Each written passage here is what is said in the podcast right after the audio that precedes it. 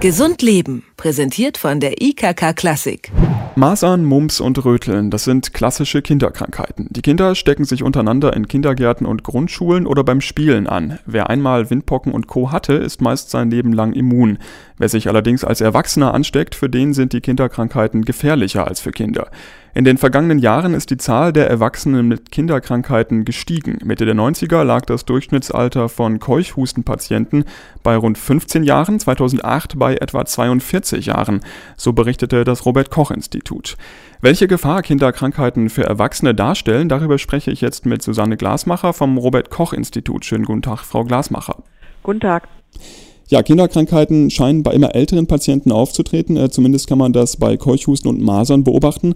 Kann man denn da überhaupt noch von Kinderkrankheiten sprechen? Ja, man kann schon noch von Kinderkrankheiten sprechen. Ähm, auch bei den Masern ist es so, dass bezogen auf die Altersgruppe die Kleinen natürlich schon häufiger erkranken. Aber ähm, der Begriff Kinderkrankheiten ist generell nicht so richtig glücklich, weil er im heutigen Sprachgebrauch äh, eher damit verbunden wird, äh, dass es eine harmlose oder vergleichsweise harmlose Erkrankung ist und das ist es ganz und gar nicht. Äh, Maserninfektionen zum Beispiel führen bei etwa jeder tausendsten Erkrankung zu einer ähm, Hirnhautentzündung und äh, eine solche Hirnhautentzündung kann auch tödlich enden. Deswegen sollte man äh, solche Erkrankungen auch nicht als harmlos einschätzen, sondern die Impfmöglichkeiten auch nutzen. Das Robert Koch Institut hat ermittelt, dass immer mehr Erwachsene Kinderkrankheiten bekommen. Wie erklären Sie sich diese Entwicklung? Also es hat vermutlich schon was damit zu tun, dass natürlich ein Teil dieser Betroffenen oder ein größerer Teil dieser Betroffenen eben nicht rechtzeitig als Kind geimpft wurde. Ähm, bei Masern wissen wir das auch aus eigenen Untersuchungen und die Ständige Impfkommission hat ja auch darauf reagiert und hat im Jahre 2010 die Impfempfehlung bei Masern auf alle Personen ausgedehnt, die nach 1970 geboren sind. Also wer 40 bzw. 41 und äh, oder 42 je nachdem und jünger ist, der sollte seinen Impfschutz überprüfen und äh, die Impfung nachholen. Äh, und auch bei Pertussis hat die Ständige Impfkommission auf die Entwicklung reagiert. Äh, da ist 2009 die Impfempfehlung für alle Erwachsene, auf alle Erwachsene ausgedehnt worden. Und dort soll man, wenn man die Tetanus- oder Diphtherieimpfung, die ja alle zehn Jahre empfohlen ist, wenn die also zum nächsten Mal ansteht, sollte man den Keuchhusten mit dazu nehmen. Heutzutage werden ja rund 90 Prozent der Babys und Kleinkinder in Deutschland geimpft, zum Beispiel gegen Masern. Müssten sich da nicht generell weniger Menschen anstecken?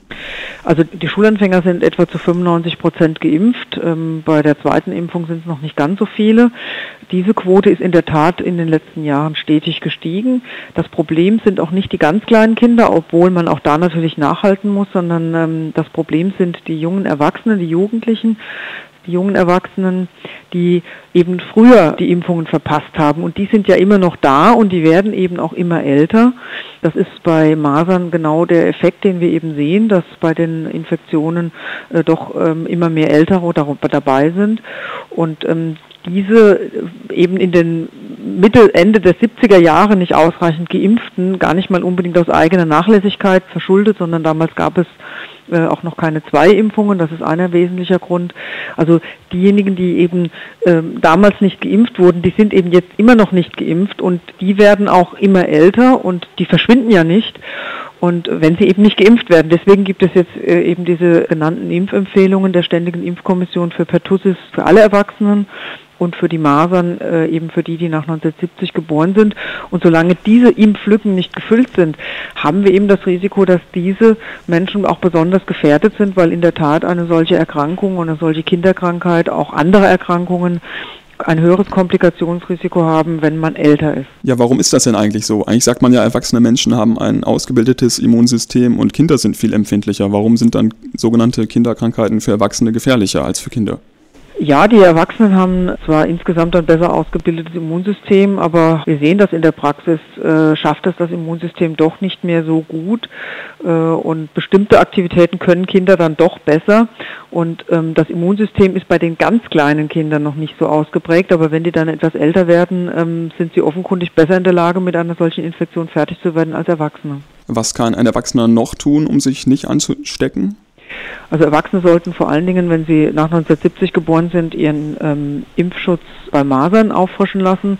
Und wenn man schon mal dabei ist, kann man natürlich auch die Pertussis-Impfung, also den Keuchhusten nachholen oder auffrischen den man eben zusammen mit einer Tetanus- und Diphtherieimpfung bekommt. Das ist ein Dreifachimpfstoff, also das ist wirklich sehr bequem. Es gibt keinen äh, Peaks mehr. Also jeder im Grunde, der zuhört, sollte seinen Impfschutz ähm, überprüfen und seinen Impfpass mal raussuchen und wenn er keinen Impfpass hat, mal doch bei nächster Gelegenheit mit dem Hausarzt sprechen, ähm, welche Impfungen erforderlich sind. Es ist auch kein Problem, wenn man keinen Impfausweis mehr hat.